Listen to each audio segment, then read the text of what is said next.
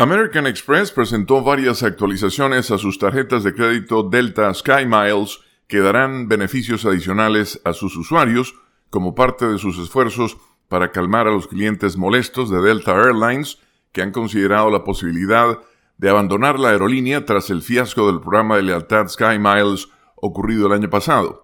La agencia AP informa que, sin embargo, las actualizaciones tendrán una tarifa anual más alta que, de acuerdo con American Express, se verá compensada con creces por los nuevos beneficios. Adicionalmente, los tarjetavientes de Delta podrán usar certificados de acompañante en una variedad más amplia de vuelos que incluyen Hawái, Alaska, México, el Caribe y Centroamérica, y no solo en la zona continental de Estados Unidos. En el pasado, ha habido quejas de que Delta imponía demasiadas restricciones al uso de estos certificados.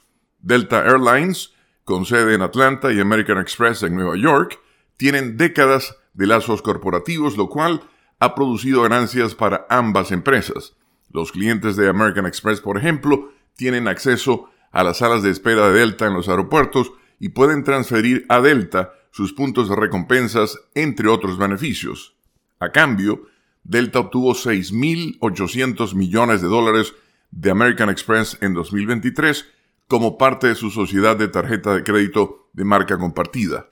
El dinero proviene de las tarifas que American Express obtiene de los miles de millones de dólares que los tarjetavientes gastan con las tarjetas.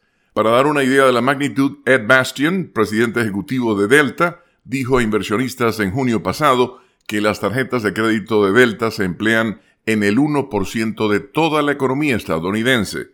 El año pasado, cuando Delta modificó su programa de lealtad Sky Miles, Muchos lo consideraron como una disminución de beneficios. Poco después del anuncio, clientes de American Express decían en foros de mensajes que cancelarían sus tarjetas debido a los cambios de Delta. Posteriormente, Bastian ofreció disculpas por los cambios y Delta retiró algunas de las modificaciones propuestas o las pospuso por un año. Con la nota económica desde Washington, Leonardo Bonet, Voz de América.